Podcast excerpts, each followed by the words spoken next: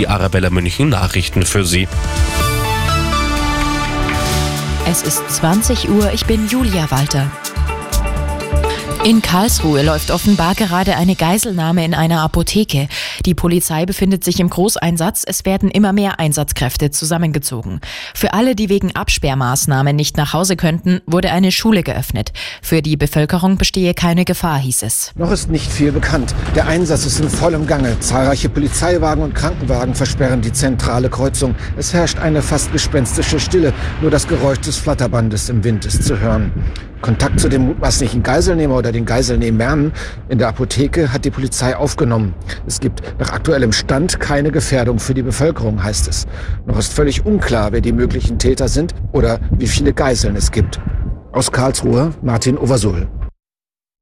Nach der Amoktat in einem Gebäude der Zeugen Jehovas in Hamburg hat Bundesinnenministerin Faeser den Tatort besucht. Es sei kaum in Worte zu fassen, was Furchtbares passiert sei, sagte Faeser. Sie sprach den Opfern und Angehörigen ihr Mitgefühl aus und dankte den Polizisten und Rettungskräften. Ein 35 Jahre alter Deutscher hatte gestern sieben Menschen und sich selbst erschossen.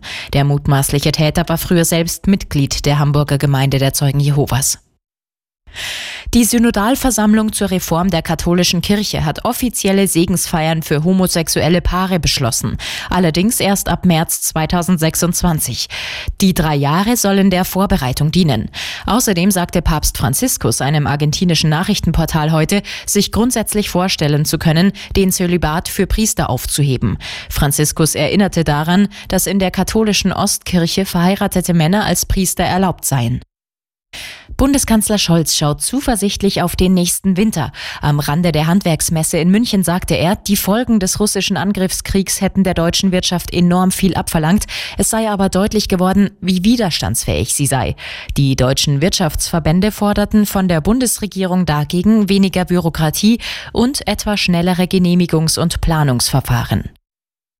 Skirennfahrerin Michaela Schifrin hat die legendäre Rekordmarke von 86 Weltcupsiegen des Schweden Ingemar Stenmark geknackt.